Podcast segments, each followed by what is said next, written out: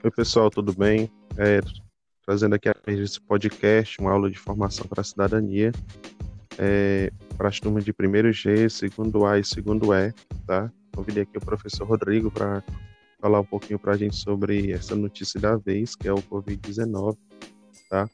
É, e através dessa, dessa formação para a cidadania, a gente vai, vai ter acesso a algumas informações bem importantes, tá? Bom, bom dia, né? Aqui é o professor Rodrigo.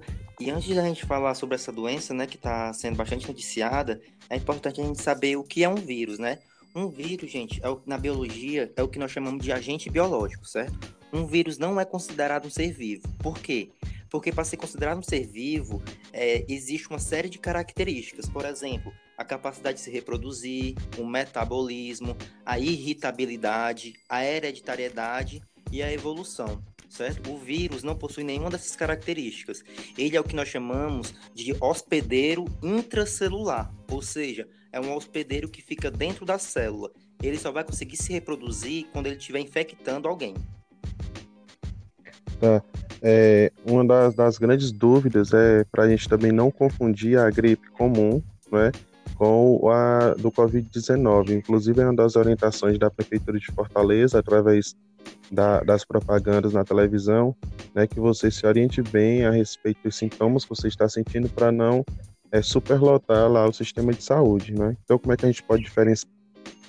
É, exatamente, né? A, tanto a gripe como a Covid-19, que é a doença causada pelo coronavírus, elas compartilham alguns, alguns sintomas. Por exemplo, é, a tosse, certo? E a coriza. Só que a tosse na, na Covid-19 é uma tosse seca, que irrita bastante a garganta. E também na Covid-19, a febre é acima dos 37, 38 graus. E também pessoas que estão infectadas sentem uma grande dificuldade de respirar. Na gripe não, né? É sobre a questão da transmissão. Pronto, a transmissão também, é, como é que ela vai ocorrer, né? Ela ocorre principalmente de contar, é, através do contato entre pessoas, através de saliva, por exemplo, certo? O vírus também pode ficar alojado é, nas mãos. É, e, e também através né, do que do clássicos espirros, quando a gente está em um ambiente. É, agora sobre a questão como é que a gente pode se prevenir, manter a, a higiene pessoal e tudo. É, em relação à prevenção, né, o Ministério já soltou é, uma série de medidas de prevenção. Por exemplo, né, lavar as mãos com água e sabão. Se não tiver água e sabão, na, quando você estiver na rua, por exemplo, tentar usar álcool em gel, cobrir o nariz e a boca quando for espirrar, né, ou então tossir também. Evitar aglomerações, principalmente, né, manter também os ambientes bem ventilados para que o ar possa circular e também não compartilhar nenhum tipo de objeto pessoal é, com outras pessoas, né? Talheres, copos, etc. É, e também é interessante a gente pensar, né, o que é que a gente pode fazer nesse tempo de epidemia e o que é que a gente não deve fazer. O que, é que a gente pode fazer? A gente lavar bem as mãos com bastante frequência, né? Cobrir o nariz, a boca, como eu já falei, e principalmente obedecer à quarentena que foi proposta pelo governo estadual. E o que, é que a gente não deve fazer nesse período, né, de, de pandemia? Principalmente evitar levar as mãos aos roxos, né? Evitar tocar os olhos, o nariz e qualquer tipo de mucosa. Mas sempre focando na higienização. Pronto, é sobre a questão do uso da máscara. Pronto, a máscara é indicada principalmente né, para pessoas que estão infectadas com a Covid ou que convivem com alguém que está infectado. Por que, que o uso da máscara por parte dessas pessoas é importante, né? Porque a máscara vai ajudar a evitar com que elas propaguem o vírus, né, para o resto da sociedade. E é por isso também que é bastante importante a gente obedecer o isolamento social, certo? Porque essa é uma das maneiras e uma das principais maneiras, né, que o mundo encontrou para tentar controlar o surto da epidemia.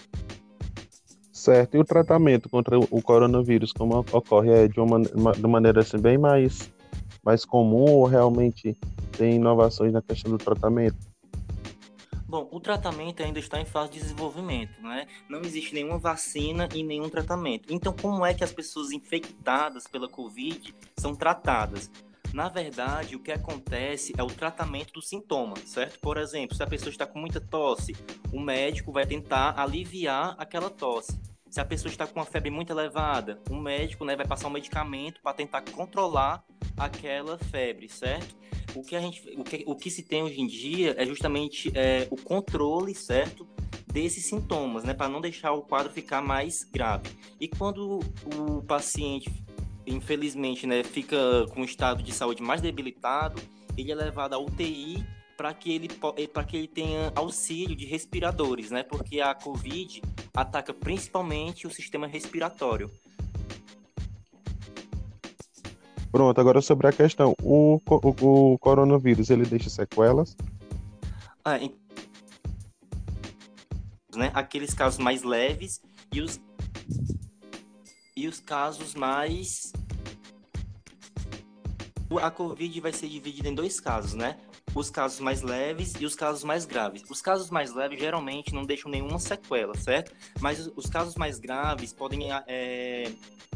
As pessoas que se curam é, dos casos mais graves, né, podem ter problemas no sistema respiratório, principalmente no pulmão.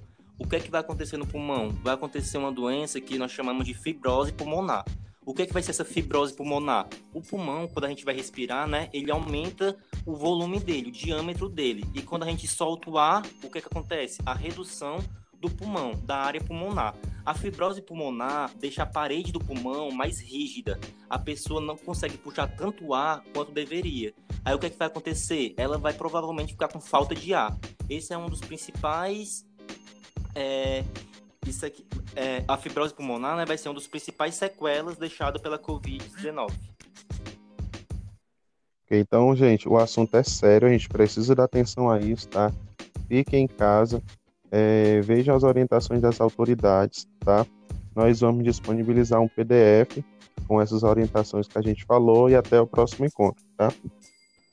É importante também a gente lembrar, né, do papel do cidadão dentro do controle dessa pandemia, né? Obedecer o isolamento, que é um grande é uma grande ajuda, né, para o controle da pandemia. Ok, obrigado, professor Rodrigo. Até a próxima. Tchau, gente.